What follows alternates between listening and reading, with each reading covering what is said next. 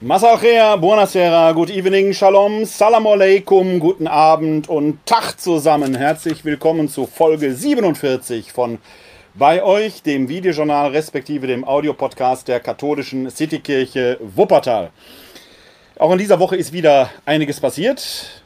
Bevor wir darauf eingehen und das so ein bisschen zusammenkehren, was sich diese Woche so zugetragen hat, noch äh, wieder die Hinweise warum es dieses Videojournal und den Audiopodcast überhaupt gibt. Wir sind nämlich seit den Zeiten der Corona-Pandemie hier auf Sendung und weiterhin bei euch, gemäß dem Wort des Auferstandenen, der uns verheißen hat. Ich bin bei euch alle Tage bis ans Ende der Welt. Matthäus 28, Vers 20. In diesem Sinne wollen auch wir bei euch sein. Und äh, das könnt ihr dadurch erleben, dass ihr uns erreichen könnt unter der Rufnummer 0202 4296995 oder ihr könnt uns eine E-Mail schicken an bei-euch at katholische-citykirche-wuppertal.de. Dort könnt ihr uns Nachrichten hinterlassen. Ihr könnt uns erreichen, wenn ihr Gesprächsbedarf habt, sei er seelsorglicher Natur oder einfach, weil ihr jemanden braucht, um über Gott und die Welt zu reden. Davon wird auch immer häufiger Gebrauch gemacht. Wir können das am Telefon machen oder uns mittlerweile natürlich auf Abstand und mit den notwendigen Hygieneschutzmaßnahmen auch in den Räumen der katholischen Citykirche Wuppertal treffen. Da haben wir auch die Gelegenheit, äh, unter Beachtung aller notwendigen Dinge ein Gespräch unter vier Augen zu führen. Alle wichtigen Angaben könnt ihr auch finden unter der zugehörigen Homepage www.kck42.de slash bei euch. Da findet ihr nicht nur die Kommunikationsmöglichkeiten, wie ihr uns erreichen könnt, sondern natürlich auch die sogenannten Show Notes, also alle Angaben und Quellen, auf die ich hier in dieser Sendung eingehen werde, damit ihr sie dort nachher selbst nachlesen könnt, denn das ist mir wichtig.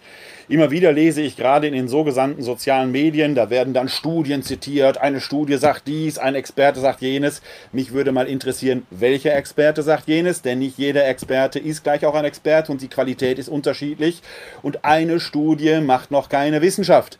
Da möchte man doch gerne vergleichen. Also, wenn ihr irgendwo lest, sei es in Presse, Funk und Fernsehen oder in den sozialen Medien, was wieder eine Studie gesagt haben soll, seid erstmal skeptisch wenn der oder diejenige, die ein solches Posting loslässt, noch nicht mal eine Quelle zu dieser Studie benennt. Denn er könnte diese Studie möglicherweise selber im eigenen Badezimmer in der YouTube-Akademie erworben haben und da sollte man doch jederzeit etwas skeptisch sein. Ihr könnt uns natürlich auch unter den genannten Kommunikationsmöglichkeiten, vor allen Dingen gerne per E-Mail oder in den entsprechenden Kommentarfunktionen, natürlich auch ein Feedback zu dieser Sendung geben. Sehr gerne freue ich mich auch über eure Likes und wenn ihr die Videos oder die Audios teilt, so kann sich das etwas weiter verbreiten, würde ich mich sehr darüber freuen, gerade wenn es euch gefallen hat. Natürlich dürft ihr auch kritiklos werden gehört ja dazu. Wir sind ja in einer Gesellschaft, wo das mit der Kritik offenkundig zunehmend schwierig wird, aber ich stehe dafür, jede konstruktive Kritik ist willkommen, vor allen Dingen, wenn sie ad rem, also zur Sache geht und nicht ad personam. Dazu aber später mehr. Vor allen Dingen freue ich mich, wenn ihr die Kommunikationsmöglichkeiten, also auch E-Mail oder die Kommentarfunktion nutzt, um äh, nicht nur Feedback zu der Sendung zu geben, sondern möglicherweise auch Themenanregungen. Und auch das heutige Thema Doppelboden versus Hohlraum verdankt sich einem solchen thematischen Hinweis, der Tippgeber wird das vielleicht nicht sofort erkennen, aber er wird im Laufe der Sendung sehen, worum es geht. Denn äh, es kam eine Anfrage auf mich zu bezüglich eines geistlichen Wortes, das im WDR versendet wurde. Der äh, Staatskirchenvertrag und Rundfunkstaatsvertrag sieht ja vor, dass die Kirchen und auch andere Religionsgemeinschaften, aber vor allen Dingen die Kirchen, die Möglichkeit haben, im öffentlich-rechtlichen Rundfunk äh, entsprechende äh, Glaubenssendungen auch zu versenden. Und ich muss gestehen, dass mich manche dieser Glaubenssendungen manchmal wirklich selber nerven, weil sie dermaßen flach sind und auch theologisch manchmal fragwürdig. Und da ging es um eine Sendung, wo die große Zuversicht verheißen werden sollte, Gott beschützt uns alle und macht das schon. Tja, da kann man sofort natürlich die Frage stellen, wieso lässt Gott dann so etwas zu? Und da merkt man schon, das war doch ein bisschen sehr arg oberflächlich gedacht. Aber dazu später mehr. Nicht nur dazu, sondern zum Thema Doppelboden versus Hohlraum. Ganz besonders freue ich mich natürlich über Zuschauerinnen und Zuschauer, die live zusehen und äh, manchmal zwischendurch äh, vielleicht eine Zeit lang äh, weniger da waren. Gerade postet Hella Veronika Matelski, herzlichen Gruß an Sie, dass sie auch wieder mal live dabei ist. Da freue ich mich in diesem Fall ganz besonders drüber. Herzliche Grüße. äh, an Sie und natürlich auch an Ihren Sohn. Ja, schön, dass Sie dabei sind. Steigen wir mal ins Thema ein. Wir schreiben heute nicht nur den 8. im 8., sondern auch den Vorabend des 18. Sonntages im Jahreskreis. Also es ist wieder Samstag, Schabbat. Und es ist ja hier schon eine gute Tradition geworden, dass wenn ich am Schabbat sende, und der Schabbat beginnt ja mit dem Sonnenuntergang am Vorabend, also am Rüsttag, am Freitagabend, und endet mit dem Sonnenuntergang am Samstagabend. Die Sonne steht noch gleißend am Himmel. Hier bei mir im Büro, von dem ich aus sende, aus meinem Homeoffice, sind es fast 40 Grad. Ich äh, sitze hier zwar gekühlt durch verschiedene Ventilatoren, die kann man vielleicht im Ton hören, obwohl die recht leise sind. Wenn der ein oder andere Schweißtropfen sichtbar sein sollte, sehen Sie es, seht mir es einfach nach. Ich versuche mein Bestes zu geben, aber aus Respekt und in Verbundenheit mit meinen jüdischen Freundinnen und Freunden möchte ich auch heute wieder die Kippa aufziehen, denn ohne Judentum kein Christentum. Und das Christentum wird man zwingend falsch verstehen, wenn man das Judentum komplett ausblendet, was leider, leider und äh, zu großem, mit großem äh, menschlichem äh, Versagen im Laufe der Jahrhunderte immer wieder passiert ist. Aber gerade deshalb ist es mir wichtig, diese Verbundenheit hier auch zu zeigen und Ihnen allen, den jüdischen Freundinnen und Freunden sowieso, aber Ihnen allen da draußen ein herzliches Shabbat Shalom. Ja, was ist in dieser Woche so passiert? In der letzten Woche haben wir uns ja schon äh, mit, äh, am Rande zumindest mit äh, Dieter Nuhr und der DFG beschäftigt. Ähm, man kann sicherlich geteilter Meinung darüber sein, ob Dieter Nuhr jetzt ein äh, ausgewiesener Wissenschaftler ist, der äh, äh, zusammen mit Ranga Yogeshwar und anderen jetzt ein Werbevideo oder die haben alle einzelne Videos gedreht, für die DFG senden sollte. Aber er beschäftigt sich in seinen Shows, im Fernsehen und auch sonst immer wieder auch mit wissenschaftlichen Themen. Klar, man hat ihm nachgewiesen, dass er an manchen Dingen geirrt hat. Aber Dieter Nuhr ist eben auch kein Wissenschaftler, aber er scheint zumindest ein Freund der Wissenschaft zu sein. Und äh, wer könnte, wenn man nicht ganz tief drin in der Materie ist, äh, verhehlen, dass man den einen oder anderen Fehler macht. Man kann jetzt darüber streiten, ob die DFG Dieter Nuhr überhaupt hätte fragen können für ein solches Thema. Hat sie aber getan. Und dann passierte etwas, das, weil Dieter Nuhr sich in seinen Shows auch immer wieder kritisch mit Persönlichkeiten etwa wie Greta Thunberg auseinandersetzt, dass dort dann ein Shitstorm losbrach. Die DFG ist eingeknickt, hat das Video erst wieder gelöscht. Mittlerweile ist es wieder da. Großes Drama, großes Drama. Ich kann dazu nur sagen, was ist ein Shitstorm in der analogen, in der dialogen Welt, in der digitalen Welt? Eine Folge von Einsen und Nullen. Was ist ein Flausch in der digitalen Welt? Also das Gegenteil von einem Shitstorm, eine Folge von Einsen und Nullen. Hat diese digitale Welt in der Realität eine echte Relevanz im Face-to-Face-Kontakt? Bis vor wenigen Tagen hätte ich gesagt, nein. Dazu kommen wir gleich etwas ausführlicher. Denn das Schlimmste, was passieren kann, ist, dass irgendwelche Deppen von rechts oder von links, ganz egal von woher, einen solchen Druck aufbauen, dass man Dinge im Internet löscht, die sogenannte Cancel Culture. Das ist der Tod jeder Gesellschaft, das ist der Tod jeder Demokratie, das ist totalitär und da ist es völlig wurscht, ob es von links oder rechts kommt, wer so denkt, dass er andere Beiträge löscht. Wohlgemerkt, ich habe hier schon öfter darauf hingewiesen. Bei Facebook der eigene Account ist wie ein Wohnzimmer. Und in einem Wohnzimmer kann ich reden lassen, wen ich möchte. Wenn ich aber in mein Wohnzimmer jemanden einlade, um ihn dort reden zu lassen, ist es eine Unverschämtheit, das hinterher zu löschen. Ich lasse aber gar nicht erst jeden in mein Wohnzimmer. Die können in ihren Wohnzimmern reden. Also, soziale Medien wie Facebook, Twitter und Konsorten ermöglichen es tatsächlich jeder und jedem, ihre eigenen Gedanken, seien sie Bullshit oder seien sie genial, tatsächlich in die Öffentlichkeit zu pusten. Man muss es aber nicht dulden, es im eigenen Account zu machen.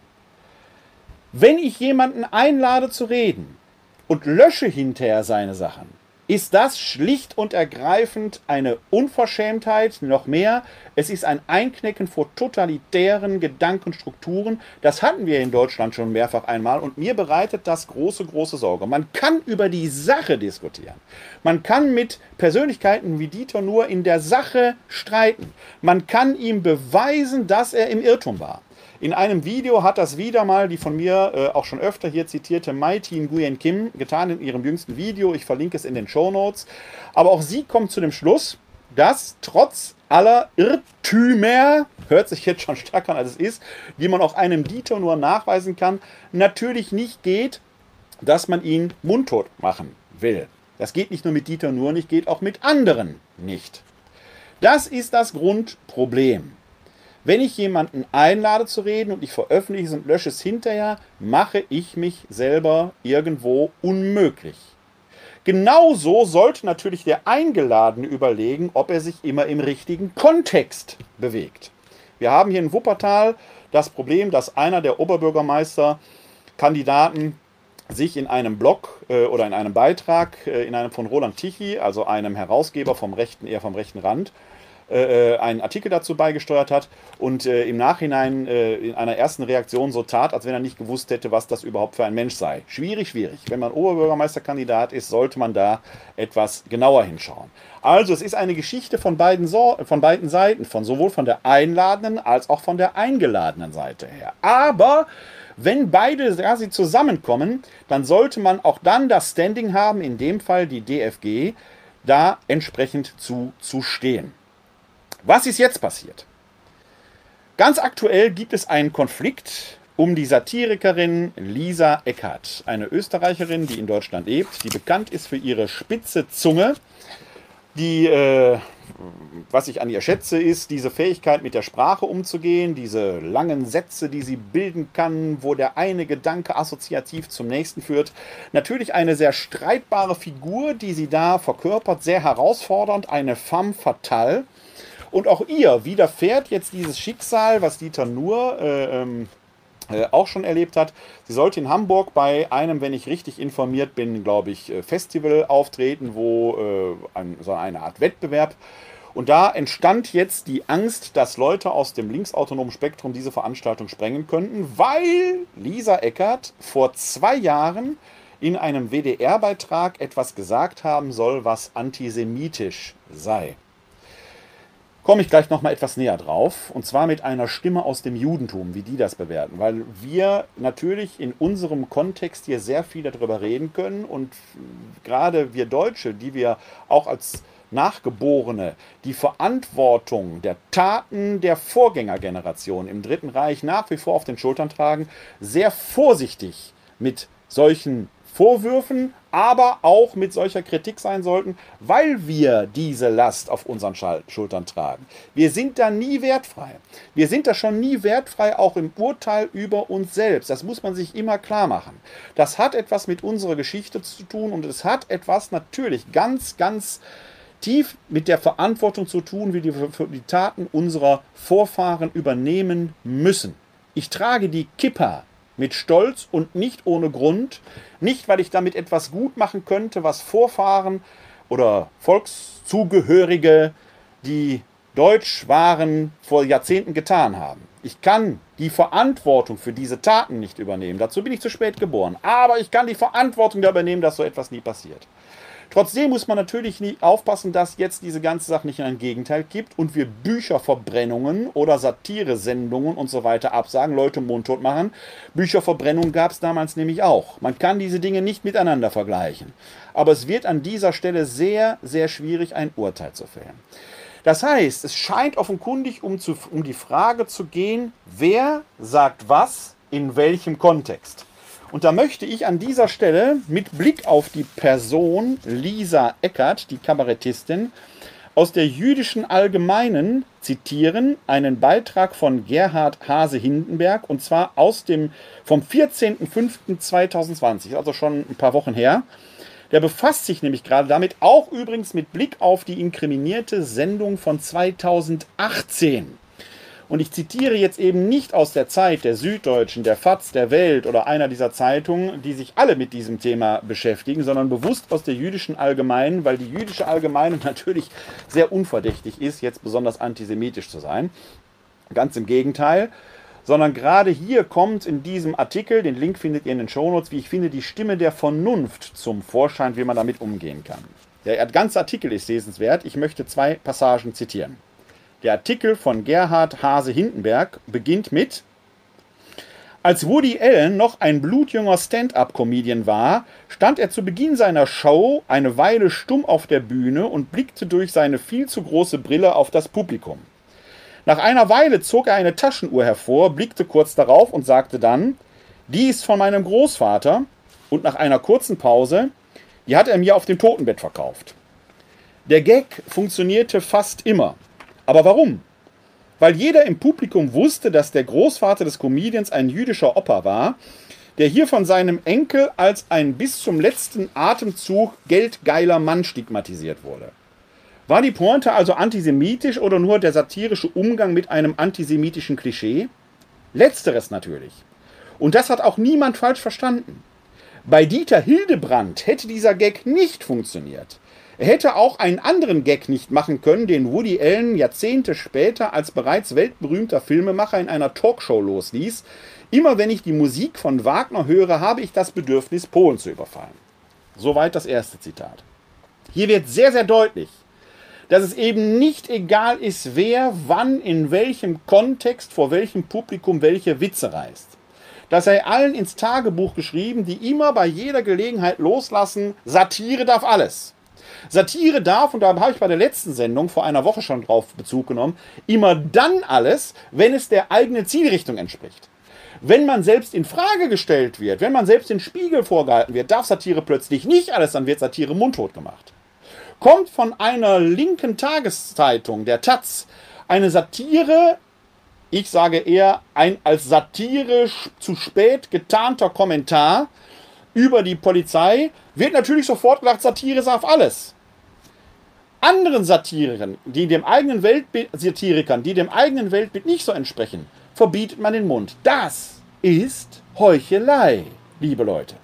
Und deshalb hören wir noch einmal zu der Schlussfolgerung, die Ger auf die Schlussfolgerung, die Gerhard Hase Hindenberg letzten Endes zieht. Wenn er nach einem Überblick auch über die Person Lisa Eckert sagt, die im Übrigen selber ihre Satire, was Satiriker generell nicht machen, nicht deutet. Künstler deuten nie ihre eigenen Kunstwerke, sondern da müssen wir uns schon als Zuschauer oder Betrachterinnen und Betrachter mit auseinandersetzen. Journalisten vom Wiener Standard war es vor einiger Zeit doch einmal gelungen, Lisa Eckert zu einer Art von Erklärung zu bewegen. Damals ging es nicht um Juden, sondern um Neger, in Anführungszeichen setzt, die sie in ihrem Programm konsequent so nannte. Sie erklärte es damit, dass sie in Wund, den Wunden ihres weißen Publikums bohren wollte, das sein Humanismus oft nur stupide auswendig gelernt habe. Dabei gehe es dem Publikum wie so oft nur um sein eigenes Unbehagen und nicht um das der Schwarzen. Hätte, hatte sie diesmal in den Wunden der Antisemiten bohren wollen oder gar in denen der Philosemiten, dann hätte sie tatsächlich etwas von Woody Allen gelernt und ihr Manko bestünde einzig darin, keine Jüdin zu sein. Für jene aber, die den WDR auffordern, Lisa Eckarts Auftritt aus der Mediathek zu entfernen, sei dann Karl Kraus zitiert: Satiren, die der Zensor versteht, werden mit Recht verboten. Eine Stimme, aus dem Judentum, die jüdische Allgemeine, die hier den Punkt auf den Kopf trifft, den Nagel auf den Kopf trifft. Worüber regt sich die Szene eigentlich auf? Und jetzt gönnen wir Lisa Eckert, Dieter Nuhr und noch viele andere in die Reihe nennen, was heute zur Cancel Culture gehört. Geschmack ist nicht diskutabel. Haben wir auch schon drüber oft gesprochen. Wir haben eine Facebookisierung der Gesellschaft vor uns, wo wir das Argument durch die Befindlichkeit ersetzen. Natürlich kann ich sagen, ein Beitrag gefällt mir oder gefällt mir nicht. Das ist legitim, aber es ist kein Argument und es tut auch nichts zur Sache. Über Geschmack kann ich nicht streiten. Wie oft habe ich in der Vorbereitung auf diese Sendung Kommentare gelesen, ich mag Lisa Eckert nicht. Kann man so sehen. Legitim, tut aber nichts zur Sache. Wäre bestenfalls ein Argumentum ad personam, das sich aber mit der Sache nicht auseinandersetzt. Könnte es nicht eher sein, dass diese Kunstfigur, die Lisa Eckert auf der Bühne verkörpert, uns in einer tatsächlich bösartigen und dadurch aufgespitzten Art und Weise den Spiegel unserer eigenen Heuchelei vor Augen führt und wir uns an unserem eigenen Spiegelbild erschrecken, weil man natürlich nicht Neger sagt, aber viele es oft eben auch noch denken, mit den entsprechenden Assoziationen dazu gehören. Und dann lehnen wir eben nicht Lisa Eckert, sondern eigentlich unser Spiegelbild ab. Das heißt, alle die, die jetzt aufschreien, sollten erstmal in sich hineinhorchen, warum schreien sie auf? Und tun sie nicht gerade dasselbe, was sie von der anderen Person ablehnen? Das scheint mir der springende Punkt zu sein. Und da ist genau die Differenz zwischen Doppelbödigkeit und Hohlraum. Ein doppelter Boden schafft einen Hohlraum. Der ist aber im Idealfall gefüllt mit Inhalt. Und wenn ich in diese Tiefe hineinbohre der Doppelbödigkeit, und dazu gehört metaphorische Sprechweise, dazu gehört Ironie, dazu gehört die Übertreibung, dazu gehört die Persiflage, dazu gehört auch die Polemik, dann werde ich herausgefordert, mich damit auseinanderzusetzen oder möglicherweise sogar meine eigene Haltung zu verändern, weil ich mich vor mir selber erschrecke. Wenn ich aber in dieser Doppelbödigkeit, zu dieser Doppelbödigkeit gar nicht fähig bin, offenbare ich nur, dass ich hier oben einen Hohlraum habe. Und das scheint mir heute eine große Schwierigkeit zu sein, dass viele zu dieser metaphorischen, ironischen Persiflage, Polemik überhaupt keinen Zugang mehr haben, um sich damit intellektuell auseinanderzusetzen. Das ist übrigens auch große ein großes Problem, das wir in der theologischen Verkündigung haben, weil wir von Gott nur in Metaphern reden können. Wenn wir aber die Fähigkeit zu metaphorischer Redeweise, zu dieser Fähigkeit, Sprache ambivalent zu gebrauchen, wenn wir die verlieren, dann hat Theologie verloren. Und da möchte ich mit Ihnen da draußen ein kleines Experiment machen. Und zwar habe ich Ihnen mal hier ein Bild mitgebracht. Wenn Sie sich dieses Bild jetzt anschauen, was sehen Sie zuerst? Sehen Sie ein Bild des Lebens oder sehen Sie ein Bild des Todes? Es ist von der eigenen Sichtweise, vielleicht auch von der momentanen Gestimmtheit her äh, äh, beeinflusst, was wir zuerst sehen. Manch einer und manch eine mag auf den ersten Blick dort einen Totenkopf erblicken, einen skelettierten Schädel.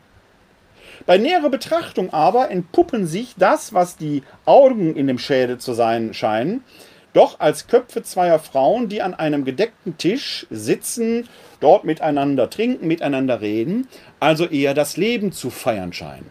Ist dieses Bild nun ein Bild des Todes oder ein Bild des Lebens?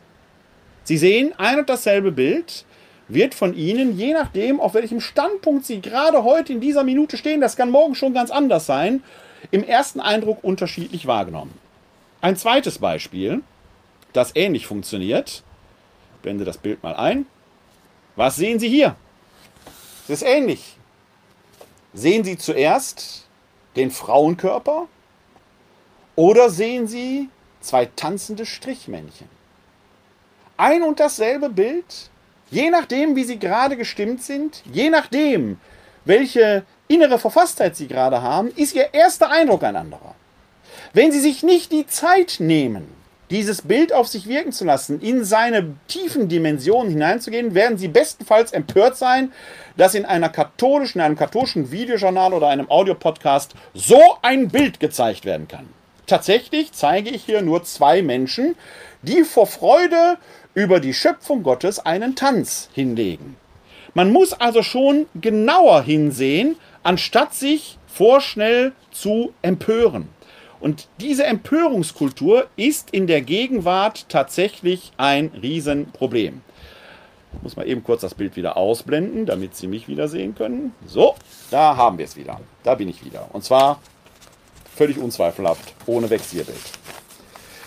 Diese Fähigkeit, den doppelten Boden als solchen wahrzunehmen und dann die Lust, das dahinterliegende als solches zu entdecken, die muss man erstmal haben, um nicht vorschnell in eine Cancel Culture und an eine Mundtotmach-Fraktion zu gelangen.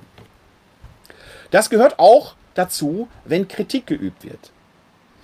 Christine Lieberknecht, selbst ordinierte Pfarrerin der evangelischen Kirche und ehemalige Ministerpräsidentin in Thüringen, hatte vor einigen Wochen angesichts der Corona-Pandemie angemahnt, die Kirchen seien zu schweigsam. Natürlich brach sofort eine Abwehrreaktion los. Auch ich habe hier auf bei euch gesagt, so einfach kann man das nicht sagen.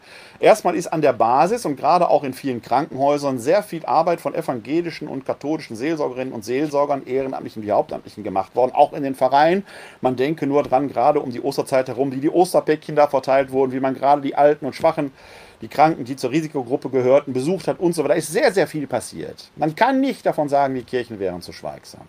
Ja, auch auf der episkopalen Ebene haben einige Bischöfe, zumindest die, von denen ich weiß, gerade nicht geschwiegen, sondern Taten sprechen lassen. Mehrfach habe ich hier schon an den Kölner Kardinal und Erzbischof Rainer Maria Wölke erinnert, der sein Priesterseminar geöffnet hat, um dort Obdachlosen eine Verpflegung angedeihen zu lassen. Nachts konnten die übernachten in ihren Schlafstellen, aber tagsüber beim Lockdown fanden die nichts zu essen. Die Lokale hatten zu, die Innenstädte waren leer.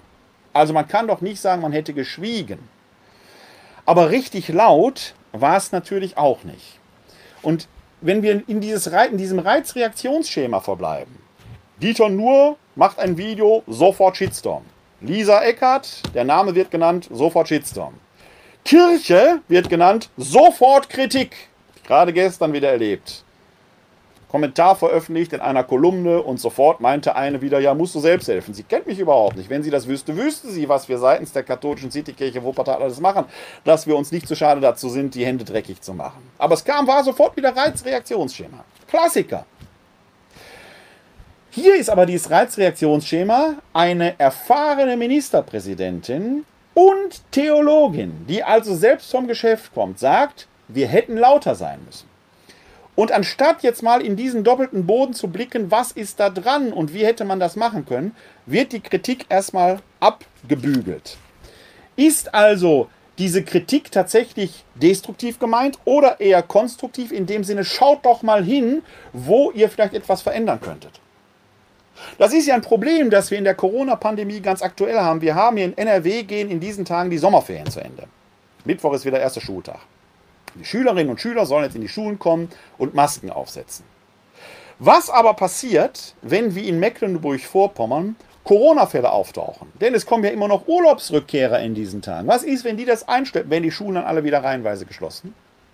Warum ist man nicht hingegangen und hat sechs Wochen Sommerferien plus X die Zeit davor genutzt, denn das, man wusste doch, dass diese Dinge passieren. Man wusste doch, die Menschen werden in Urlaub fahren. Man wusste doch, die können sich da anstecken. Warum wird jetzt so kurzfristig reagiert? Warum hat man auch hier den doppelten Boden nicht genutzt und die Zeit, den Faktor Zeit, um Dinge vernünftig vorzubereiten? Sind die Schulen tatsächlich jetzt in der Lage, wenn es wieder zu einem schulischen Lockdown, sei er vereinzelt ist, heißt das plötzlich, die Schule zwei Wochen dicht und findet kein Unterricht statt? Oder werden wir kurzfristig auf Fernunterricht schwenken können, und zwar qualifizierter Art, denn wir haben doch jetzt drei, vier Monate Vorbereitungszeit gehabt. Mir scheint, man reagiert immer nur noch.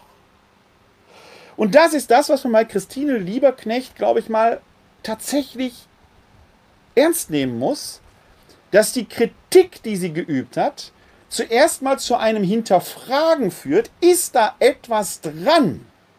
Und da muss man sagen, ja. Denn was machen wir in der Kirche häufig? Wir sind ja unserer alten Deutungsmuster aufklärerisch beraubt worden.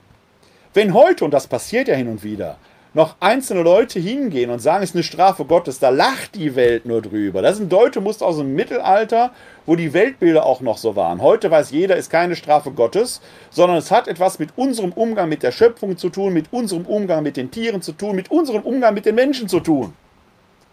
Der liebe Gott ist da gar nicht, da brauche ich keine Strafe Gottes, brauche ich nur die Blödheit der Menschen, um so eine Pandemie zu verursachen. Wenn ich also diese Deutemuster nicht mehr habe, brauche ich andere. Und was passiert jetzt? Wir, ich bringe nur zwei Beispiele. Hier in der Westdeutschen Zeitung wurde letzte Woche in der Kolumne, in der auch ich immer wieder schreibe, ein Beitrag veröffentlicht vom Direktor der Diakonie, äh, Dr. Hamburger, der sagt, diese Pandemie sei eine Übung in Demut. Das ist jetzt auch wieder so ein theologischer Begriff, den wir Theologen natürlich gerne, sehr gerne benutzen. Wenn wir Gott schon nicht für ohnmächtig erklären können, sollen wir Menschen wenigstens demütig sein. Und Martin Hamburger schreibt dort, Link findet ihr in den Show Notes, ich halte mich bei der Deutung der letzten Monate und der Vorbereitung auf die nächsten Monate und Jahre an den Satz von Paulus, Wir sind Gottes Werk, geschaffen in Christus Jesus zu guten Werken, die Gott zuvor bereitet hat, dass wir darin leben sollen. Und dabei hilft mir die Demut. Was hat diese Zusage, dass wir alle als Menschen in Christus zu guten und eben nicht zu bösen Werken geschaffen sind und darin leben, in den letzten 2000 Jahren nicht schon alles überstanden? Völkerwanderungen, Kreuzzüge, Pest und Cholera, große politische und weltanschauliche Veränderungen, imperialistische Politik auf allen Kontinenten.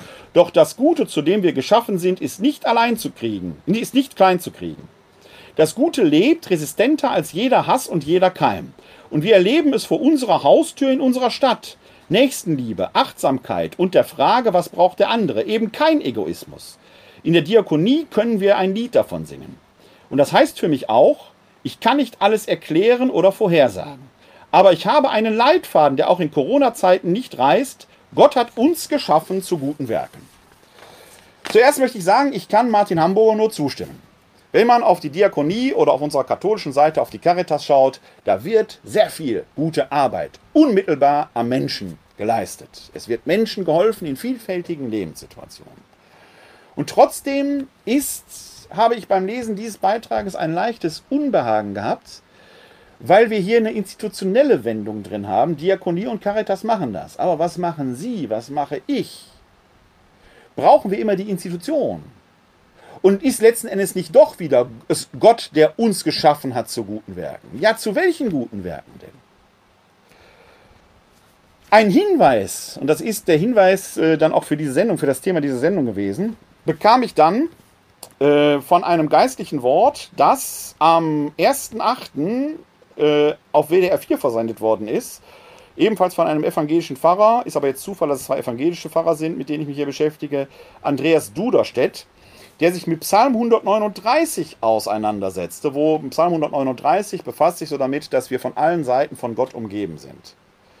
Und Andreas Duderstedt verfasst da in sehr, sehr schönen Worten äh, äh, dass wir alle geborgen sind in Gott und es wird so ein frommes Bild aufgemacht, wo ich hinterher gesagt habe, ja, aber wenn Sie im Krankenhaus leben und nach Luft japsen, fühlen Sie sich gerade nicht so geborgen. Was helfen mir solche Worte? Das sind fromme Reden, die an der Wirklichkeit scheitern. Das haben wir ganz oft, dass wir Christinnen und Christen besonders geistlich sein wollen. Es muss immer geistlich sein. Das ist immer so ein Schlagwort. Geistlich. Und ich weiß nie genau, was ist mit diesem geistlich überhaupt gemeint. Ist das, wenn ich das Köpfchen schief lege, die Augen zum Himmel verdrehe und mich ganz erfüllt von Gottes Liebe äh, fühle? Das ist schön. Will ich nicht in Abrede stellen. Hat aber ein bisschen sowas wie von einer bewusstseinserweiternden Droge. Ist so, wenn man Weihrauch auf Lunge nimmt oder sowas, kommt man vielleicht sowas dabei raus. Soll man nicht machen, ist nicht gut. Ist BTM gefährlich, möglicherweise. Oder ist das Geistliche, wie es der Apostel Paulus nicht immer sagt, dass wir in unserem Leib Gott in uns tragen und deshalb als Begeisterte leben sollen? Und zwar in dieser Welt. Das Leben in Fülle für viele möglich zu machen. Das Geistliche ist nicht irgendwie etwas Überkandideltes, wo man sich fragt, was sollen das? Das Geistliche ist Leben in dieser Welt, mit beiden Beinen auf dem Boden stehen, die Hände frei. Wir werden gleich im Evangelium vom morgigen Sonntag von Petrus hören, der auf dem See wandeln möchte, wie Jesus. Und wir werden an diesem Evangelium gleich sehen, dass Beten alleine nicht hilft. Im Gegenteil. Wenn wir Gott Vertrauen hätten, hätten wir Vertrauen in uns selber. Und das scheint mir in dieser Pandemie bei all dem Gerede um Ohnmacht und wir sind ausgeliefert und wir müssen die Größe Gottes und die Demut, ist alles richtig, alles nicht falsch. Und trotzdem steckt darin der Gedanke, und auch diesen Artikel verlinke ich, den wir in der sogenannten Sündenfallerzählung, die eigentlich keine Erzählung vom Sündenfall ist in Genesis 3, sondern von der Ermächtigung des Menschen. Wieso kann das kein Sündenfall sein? Als die Eva vom Baum der Erkenntnis von Gut und Böse nascht, hatte sie diese Erkenntnis ja noch nicht. Wenn sie diese Erkenntnis nicht hat, kann sie nicht schuldig sein. Sie erlangt ja erst zu dieser Erkenntnis, als sie davon gegessen hat und ihrem Gefährten, den Abraham, auch noch davon zu essen gegeben hat. Das war übrigens das Fanal, dass Gott die beiden aus dem Paradies herausschicken kann, denn sie sind jetzt ermächtigt, ihr eigenes Leben zu führen. Und diese Ermächtigung gilt bis heute. Gott hat uns ermächtigt, in der Erkenntnis von Gut und Böse die richtigen Entscheidungen zu treffen. Wir haben vorgestern, wir senden am 8.8., vorgestern ist der 6.8. gewesen, der 65. 70. Jahrestag des ersten Atombombenabwurfs äh, auf Hiroshima. Ich glaube, morgen jährt sich zum 75. Mal der erste Abwurf einer Plutoniumbombe auf Nagasaki. Da haben Menschen ihre Erkenntnisfähigkeit zum Bösen verwendet. Heute, zig Dimensionen kleiner, beschäftigen wir uns mit der Frage in Beirut wieder ein riesiges, eine riesige Bombenexplosion. Nicht so groß wie eine Atombombenexplosion. Schauen wir da jetzt einfach zu und überlassen die Libanesen ihrem Schicksal? Oder sitzen wir jetzt Menschheit nicht tatsächlich alle in einem Sack und sagen, egal wo auf dieser Welt etwas passiert, wir müssen helfen, damit es allen gut geht? Weil sich sonst neue Probleme ergeben werden. Wenn wir einen Staat haben, einen Failed State, in dem die Menschen nicht leben können, werden diese Menschen sich auf den Weg machen, ein besseres Leben zu finden. Wir würden es nicht anders machen. Im Dritten Reich haben viele Deutsche, die hier verfolgt waren, sich auf ein Schiff begeben und sind nach Aleppo gefahren dort Heimat zu finden, um dort überleben zu können. Heute, wo in Aleppo Krieg ist, begeben sich viele auf den Weg, um hier Heimat zu finden, um hier leben zu können. Die Völker sind immer gewandert vor dem Unheil in bessere Zeiten hinein. Heute kommen sie in unsere Richtung.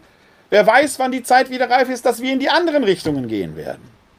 Wir Menschen stecken in einem Sack und Solidarität ist kein Lippenbekenntnis. Und das fängt an, wenn wir einen Bomben, eine Bombenkatastrophe in Beirut haben, dass wir international nicht nur zuschauen können. Und es hört auf in der eigenen Nachbarschaft. Wie viele Leute beschweren sich über diese läppische Maske? Und wie viele Videos kann man sehen, ob die nur dicht ist oder nicht?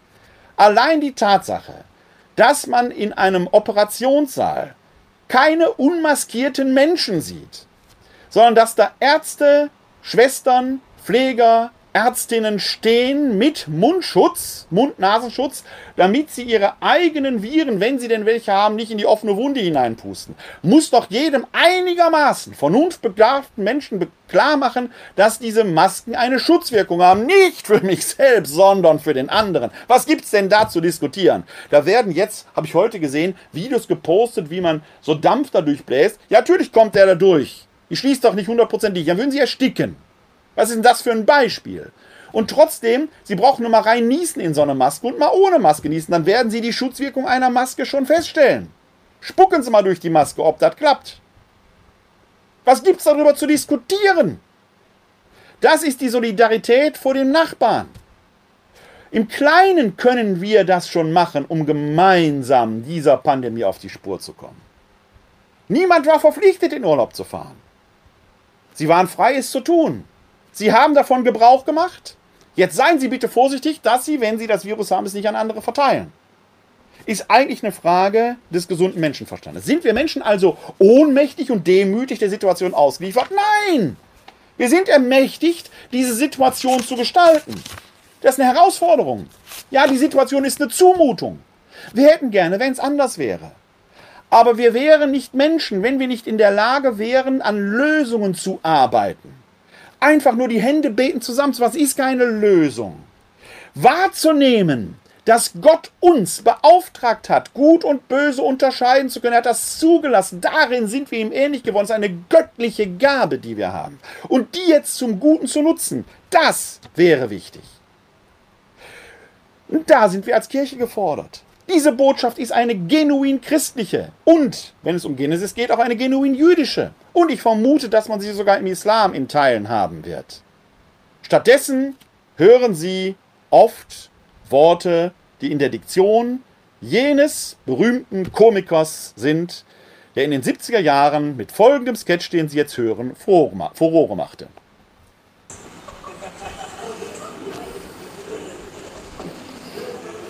Meine Damen und Herren, wir alle haben unsere Sorgen und Nöte und lassen uns nicht mit billigem Trost über die Last des Alltags hinwegtäuschen.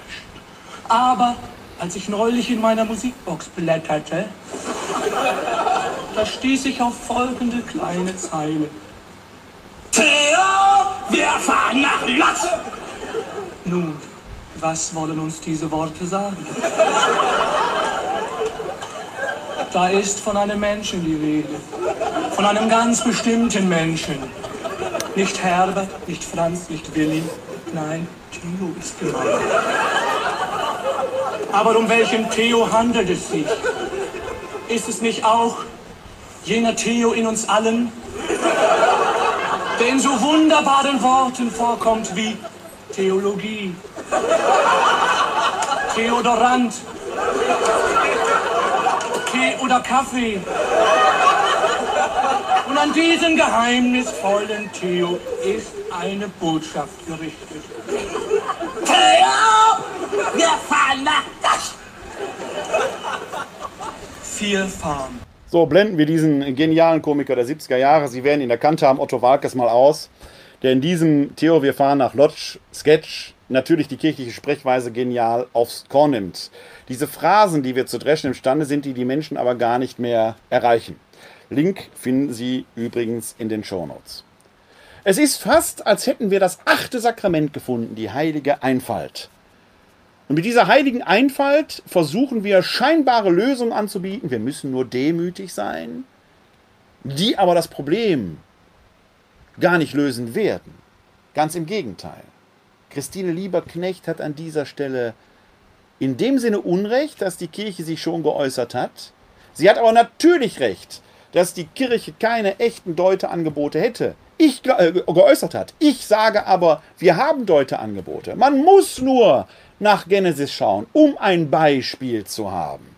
Denn dort steht deutlich drin, Gott rüstet die beiden nackten Adam und Eva mit Fellen aus und schickt sie dann in ihr Leben, auf dass sie ihr Leben jetzt selbst gestalten, weil sie den Verstand haben, die Probleme zu lösen.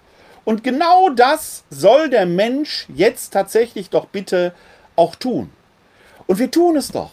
Wir haben die Virologen, die Epidemiologen, dann sind die Wirtschaftswissenschaftler gekommen und haben gesagt, wir brauchen eine andere Lösung.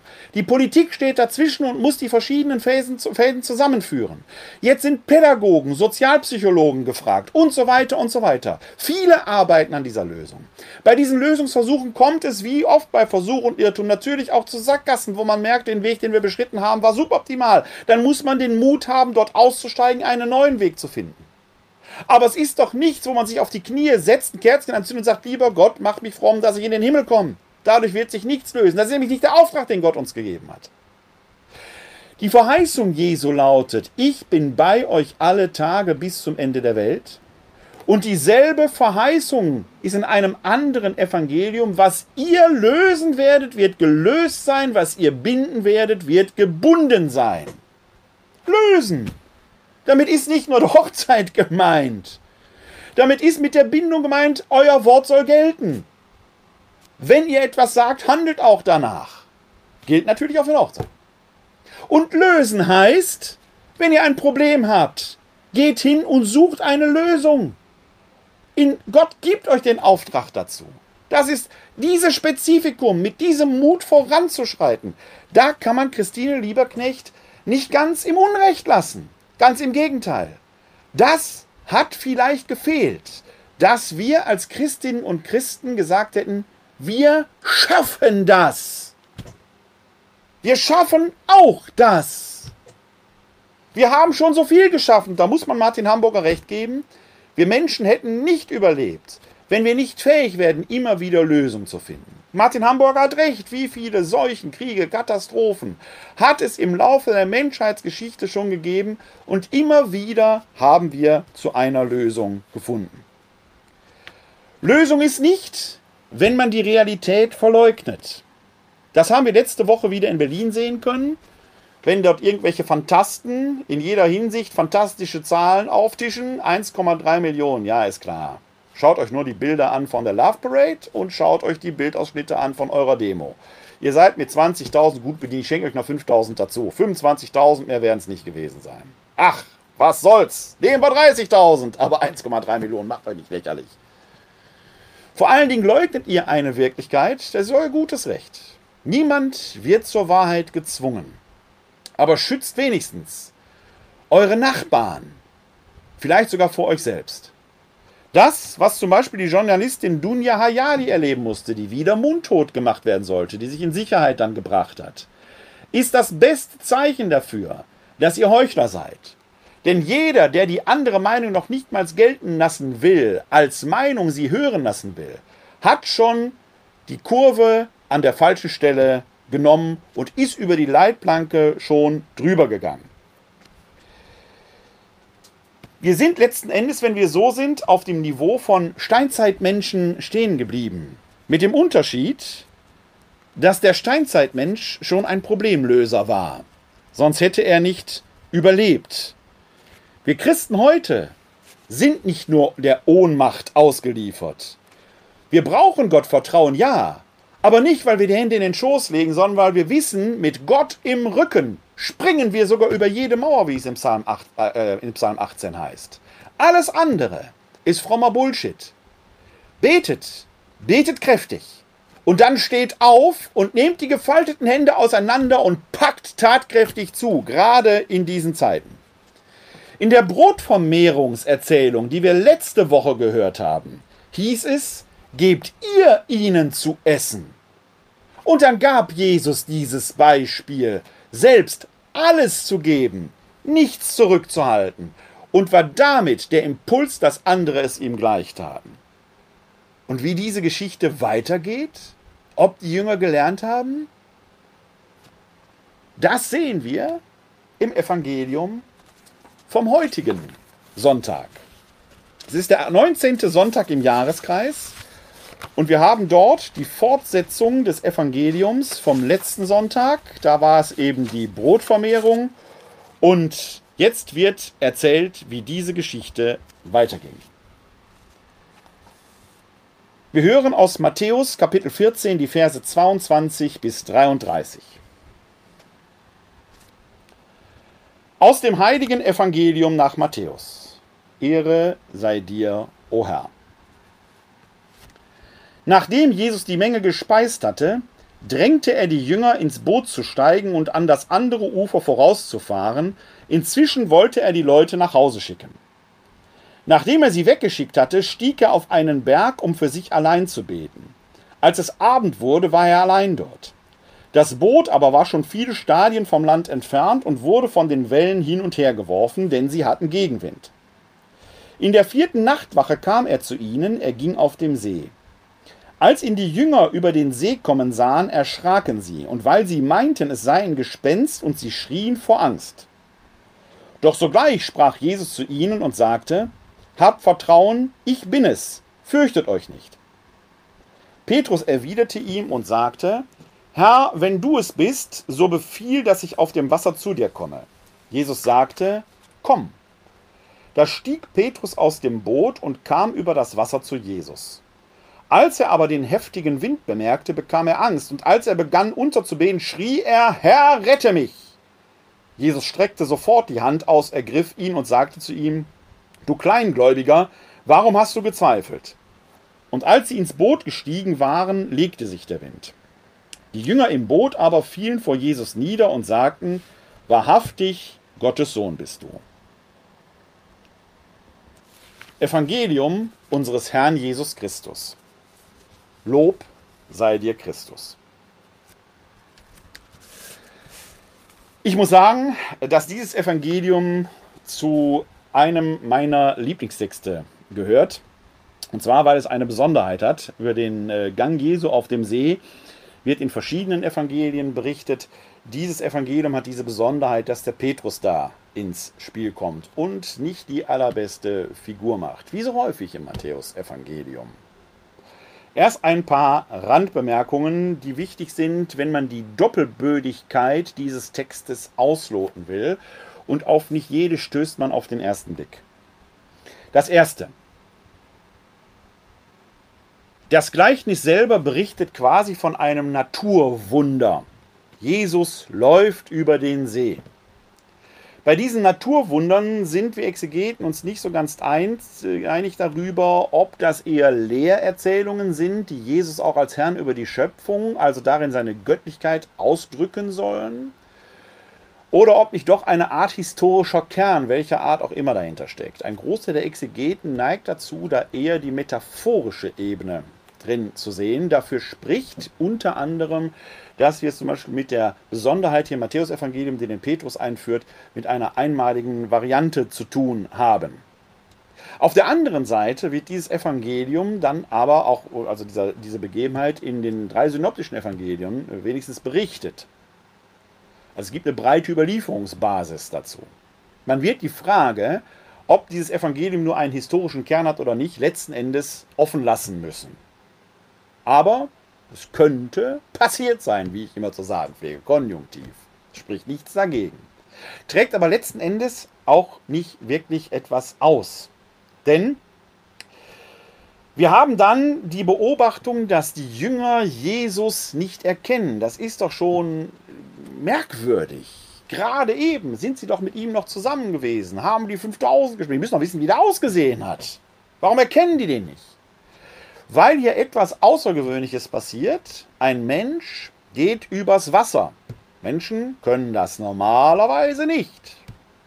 Sie denken also, sie sehen ein Gespenst. Auf der anderen Seite ist dieses nicht, dieses Motiv des Nichterkennens und trotzdem des realen Erlebens ein Motiv, das uns in den Auferstehungsberichten wieder begegnen wird.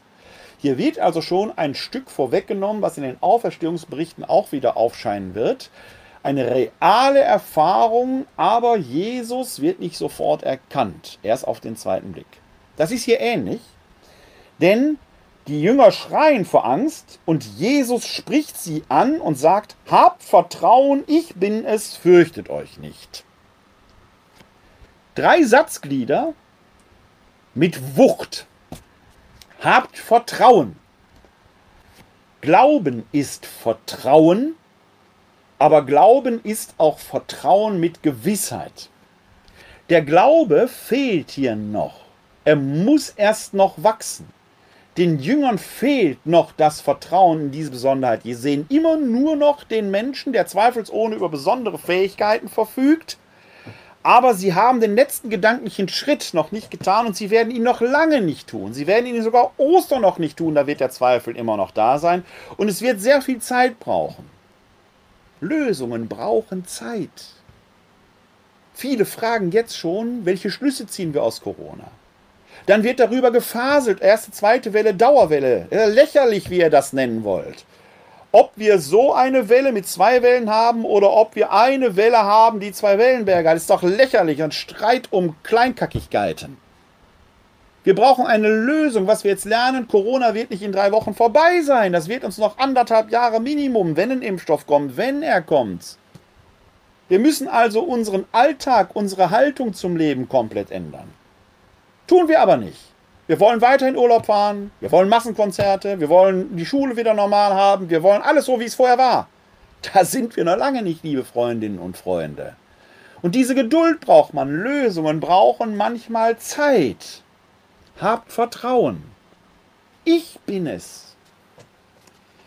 Der Name Gottes, der den Juden offenbart wird, dem Volk Israel im Berg Sinai, ist Ich bin. Da. Ich bin es. Jesus spricht hier ein Wort aus, der zu, einen Satz aus, der zuerst einmal die Identifikation mit sich selbst andeutet. Ja, er ist es. Ihr schaut doch hin, ich bin's. Ich, ihr kennt mich doch. Vordergründig ist der, die Oberfläche. Im Subtext aber ist jedem Verständigen, der sich mit der jüdischen Schriftkultur, mit, dem, mit der Tradition, die dem Christentum vorgängig ist, auskennt, hier wird auch etwas gesagt, das auf eine Göttlichkeit hindeutet. Im Garten Gethsemane wird sich diese Szene wiederholen, wenn die Tempelwächter Jesus fragen, bist du Jesus von Nazareth? Und er antwortet, ich bin es, und dann fallen die zu Boden. Absurd, eine absurde Reaktion. Stellen Sie sich mal vor, Sie werden von der Polizei angehalten, sind zu schnell gefahren oder was weiß ich was. Sie reichen Ihre Papiere raus und dann würde der Polizist mich fragen, sind Sie Werner Kleine? Und ich antworte, ich bin es, und dann fällt er zu Boden. Das ist absurd. Macht nur Sinn, wenn Jesus dort den Gottesnamen ausgesprochen hat. Da fällt man natürlich zu Boden, ist doch klar, gerade wenn das Aussprechen des Gottesnamens an sich eigentlich schon unmöglich ist. Hier finden wir etwas Ähnliches in einer Doppelbödigkeit. Die Göttlichkeit Jesu deutet sich an und dann fürchtet euch nicht. Dieser alte englische Gruß, englisch nicht vom Volk der Engländer, sondern von den Engeln.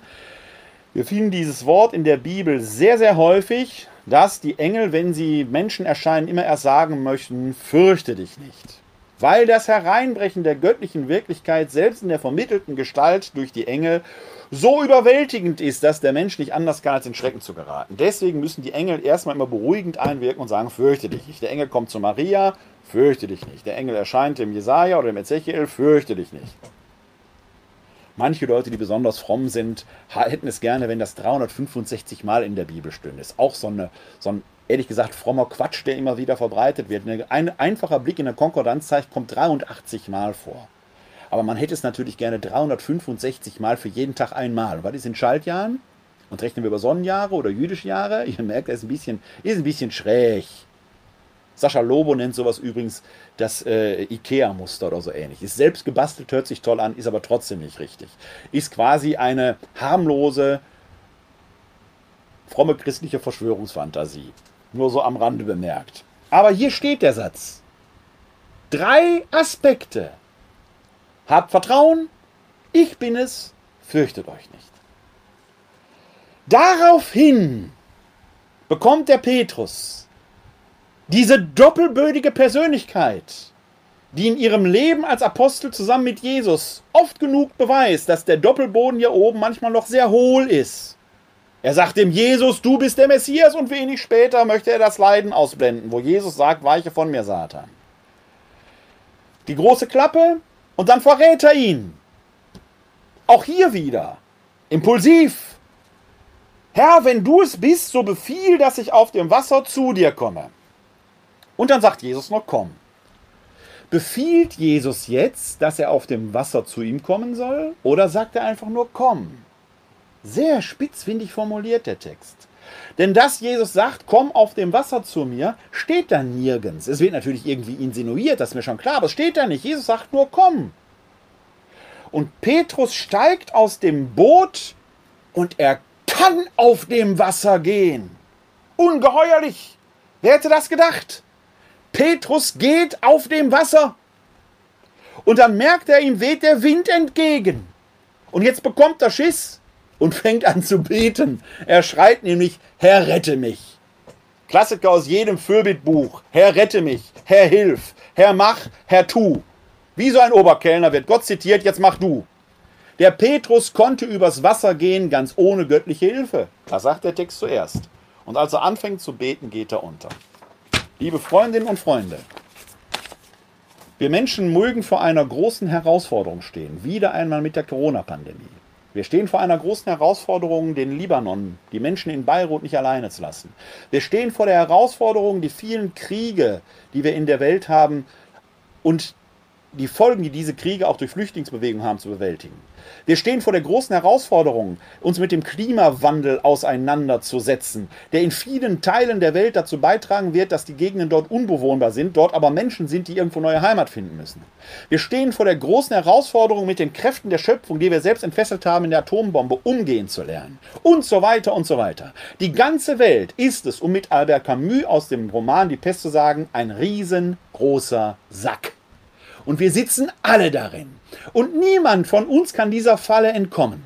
Und wenn wir da drin leben wollen, dann hilft es nicht nur, Herr Hilf, Herr Hilf zu schreien, dem Nächsten beim Beten die Faust in den Nacken zu kloppen, dann müssen wir gefälligst selbst die göttliche Vollmacht, die wir erlangt haben, der Unterscheidung zwischen Gut und Böse, in die eigenen Hände nehmen und da anfangen, wo wir können, die Welt zu verändern. Im Kleinen wird das gelingen und im Großen wird es Folgen zeigen.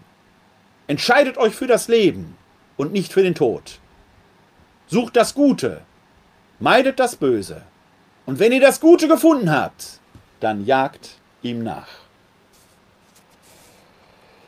In diesem Sinne möchte ich heute unser Schlusslied singen.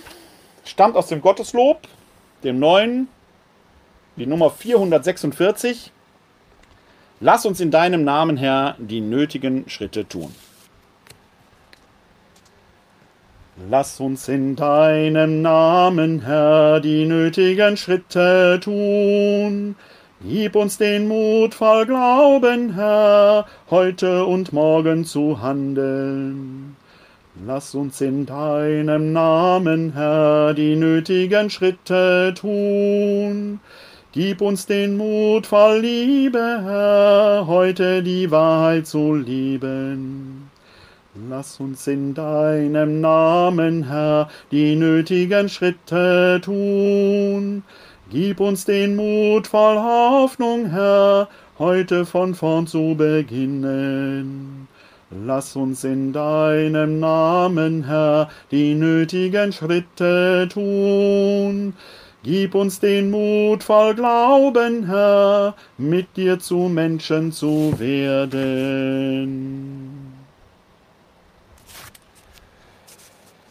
Die nächste Sendung wird, so Gott will, am Freitag, dem 14.08. stattfinden, wieder so gegen 19 Uhr. Es wird dann der Vorabend des Hochfestes Maria Himmelfahrt sein.